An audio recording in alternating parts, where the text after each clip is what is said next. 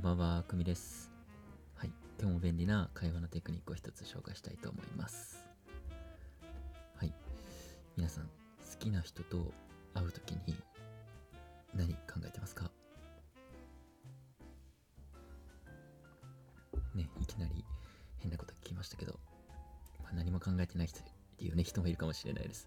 まあ、それだともったいないという、そんなお話ですね。今回は、あの、好きな人と会った時に、使える便利なセリフを紹介したいと思います。まあ、結論から言っちゃいますと、いや、いや、やめよう。結論から、まあ、言うとね、ちょっと、ま、変すぎるので、あの、まあ、好きな人と会った時に、まあ、何言えばいいか困るとかね、あの、ちょっともう頭吹っ飛んで、もう何言えばいいかわからないとか、ああと、まあちょっと、なんだろうな、いつもと変わったようなことを言いたい、まあ相手を単純に素直に笑わせたいとか、はい、そんな時によかったら使えるテクニックなので、使ってみてくださいね。よかったらね。はい。で、まあ、何かっていうと、まあ何だと思いますか？何だと思いますかって、もうほんといろいろあるんですけど、そのうちの1個を紹介するんで、まあ、じゃあなんで聞いたねっていう話ですよね。ごめんなさい、引っ張りすぎました。そう髪型変えましたかって。髪型変えた？いきなり、いきなり言っていいです。え、ですね、髪型変えたっていきなり、え髪型、相手が髪型変えてなかったら、でも使えるのみたいな。でも全然大丈夫です。使えます。じゃあ、例えば皆さんが、あの、まあ、好きな子、バイト先とかでね、あの好きな子と、例えばたまたまシフトがかぶって、まあ、1週間とか2週間ぶりに会って、あれ、髪型変えたって言うんですよ、ねいきなり。会っていきなり。えみたいな。そう、えいや、変えてないけど、そのさっきの変えてないパターンね。相手が。さえそう？みたいな。いや、雰囲気変わったなと思ってって言えば大丈夫です。もし変えてなかったらね。で雰囲気変わったかなと思ってってさ、あのー、でさ、って言われたら、どうですか？そんな悪い気しないんじゃないかなと思います。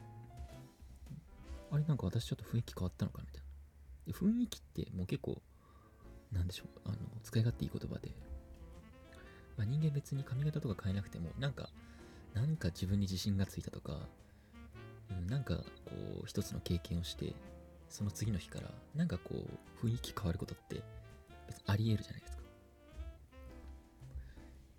でそうすると、あ、なんか私ってちょっと雰囲気変わったのかなとか、まあ嬉しいっていう風に感じる人が多いと思うんですよね。で、じゃなくても、あの雰囲気変え変わったって言われたら、あなんかこの人、私のことちゃんと見てくれてるんだって思わないですか、うん、なんでまあその、そっちのパターンの嬉しさもあるっていう。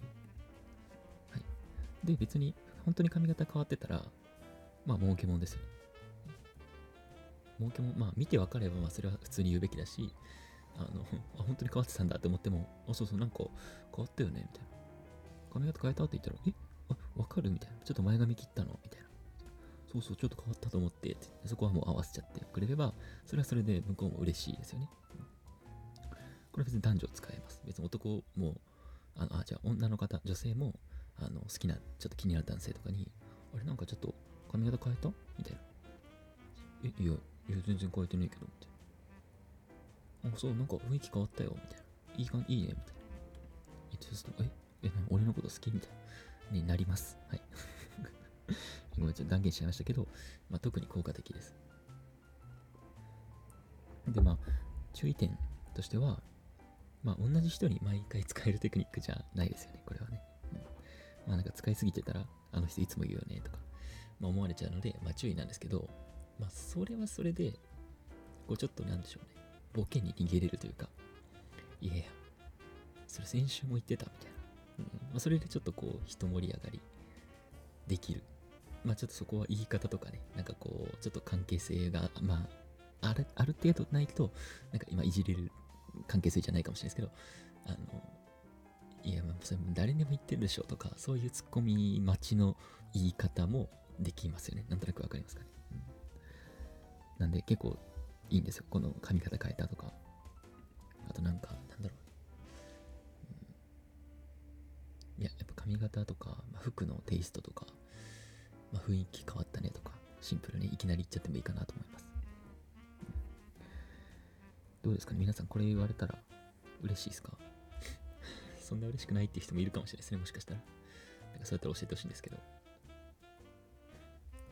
僕はすごいよく使いますし、結構それでこう、最初の、なんでしょう。